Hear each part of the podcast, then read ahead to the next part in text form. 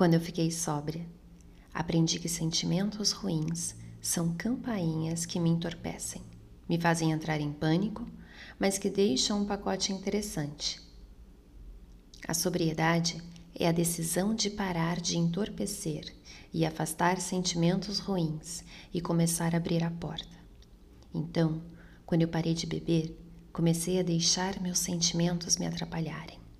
Foi assustador, porque eu sempre supus que meus sentimentos fossem tão grandes e poderosos que permaneceriam ali para sempre e no fim me matariam.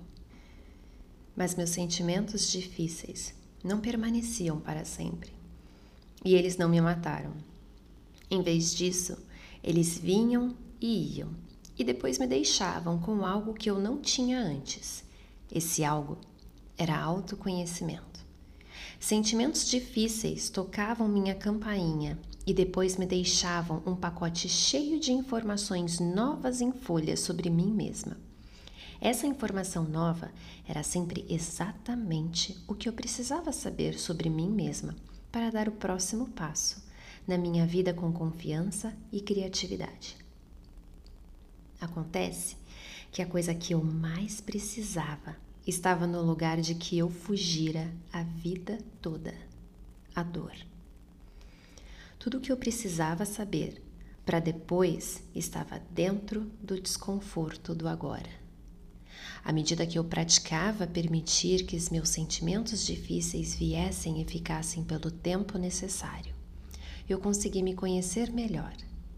A recompensa por suportar esses sentimentos difíceis foi descobrir o meu potencial, meu propósito e reconhecer as minhas pessoas.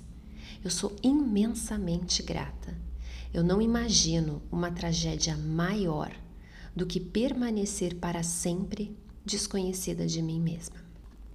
Esse seria o maior autoabandono de todos.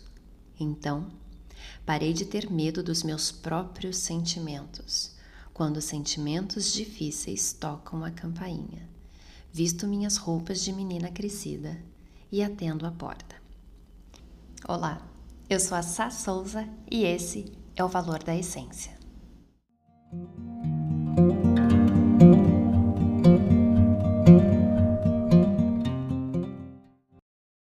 Esse foi um trecho de um livro que eu tô lendo que chama Indomável, da Glennon Doyle. E esse trecho está nas páginas 252 e 253. Esse livro, ele é um livro extremamente delicioso de ler e ele tem me trazido tapa na cara, atrás de tapa na cara, atrás de arranca-roupa, enfim. Eu tô me conhecendo cada vez mais, as coisas estão ficando cada vez mais é, claras para mim de tudo que tem acontecido. E, obviamente, muitas dessas coisas vieram com a maternidade.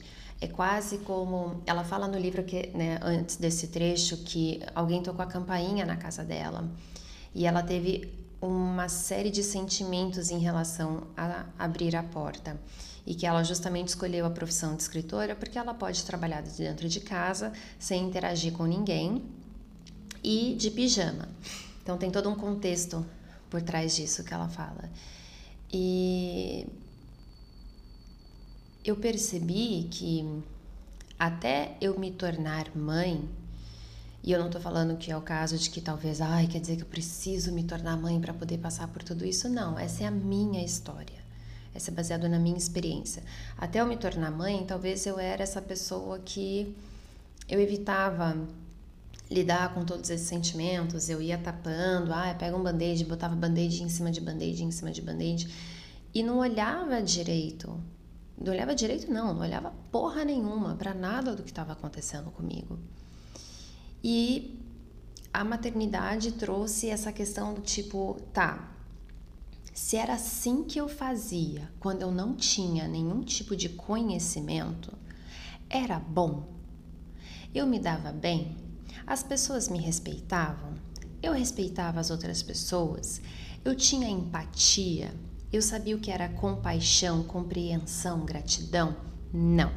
Eu vivia no automático da maioria do que a sociedade falava que era legal fazer para ser bem aceito e tudo mais. E agora que eu tenho as meninas, eu fico me perguntando: será que é isso mesmo que eu quero? É, será que eu quero. É, é como se eu voltasse para minha infância e para minha adolescência? E eu não tive tantos traumas, tá? Eu, eu, não, eu não sei, minha, minha infância não foi traumática. Mas será que eu quero ver as minhas filhas não tendo esse tipo de sentimento tão cedo por outras pessoas, por outras crianças? Será que faz sentido eu só sentar e observar, vendo elas fazerem tudo?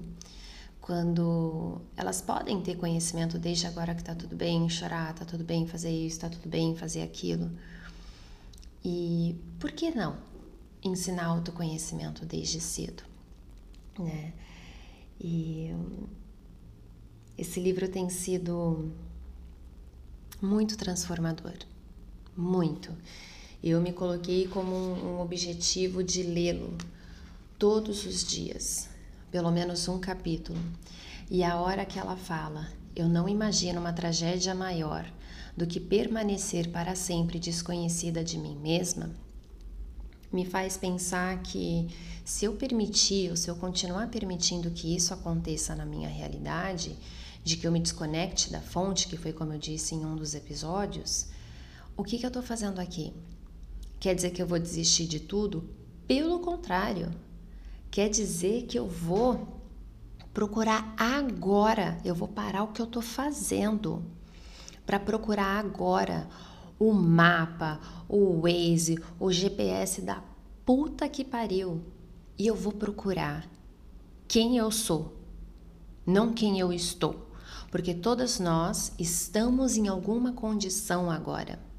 Estamos mães, estamos casadas, estamos trabalhando, estamos estudando, estamos isso. Mas ser mãe, estar mãe não me define. Estar casada não me define. Estar filha, estar irmã, estar trabalhando, estar estudando, estar lendo, estar gravando um podcast, nada disso me define. É quem eu sou, quem eu sou em essência. Então, eu proíbo na minha existência que em algum momento esse tipo de tragédia aconteça na minha vida. Eu jamais vou permitir que a porta fique aberta, nem que seja só um pouquinho, para que a possibilidade de eu me tornar desconhecida de mim mesma aconteça. Quer dizer que nunca aconteceu? Não. Aconteceu inúmeras vezes durante a minha maternidade. E o que me ajudou foi: eu preciso pedir socorro. Eu preciso de ajuda, porque essa não sou eu. Esta estou eu. Eu estou desequilibrada, eu estou triste, eu estou perdida. Quem são as pessoas que podem me ajudar? E aí entra minha rede de apoio. Ai, sai, eu não tenho rede de apoio, mas a gente sempre tem alguém que a gente pode pedir ajuda. Ai, mas eu tenho vergonha. Foda-se. A nossa vergonha, ela não pode ser maior do que o nosso maior desejo de evitar uma tragédia.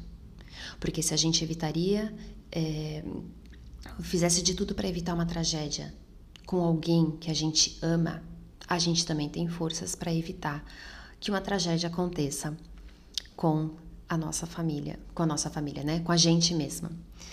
Então fica aí esse trecho desse episódio que eu quis chamar de a maior tragédia do ser humano. E eu espero que vocês procurem ajuda, procurem pessoas que possam ajudá-lo no caminho para que essa tragédia não aconteça na vida de vocês. E lembrando, quero deixar aqui o meu a minha indicação para quem não conhece e conhecer o meu iPillow que é uma marca familiar, é uma marca pequenininha, pequenininha, pequenininha, mas que ajuda muito a evitar alguns tipos de tragédia na minha família, lá com o meu pai e minha mãe. São eles que costuram as almofadas lindas e maravilhosas com tecidos selecionados, cristais de quartzo rosa selecionados, ervas selecionadas de camomila, às vezes lavanda, às vezes, ah, meu Deus, erva doce, para que você possa ter esses momentos de introspecção e relembrar quem você é e não quem você está. Então, se você quiser adquirir esse produto, entre em contato com o vovô Edson no meu iPillow, arroba meu iPillow lá no Instagram, para vocês adquirirem. E lembrando que se você falar que você escutou aqui no podcast, você tem 5% de desconto. Até o próximo episódio.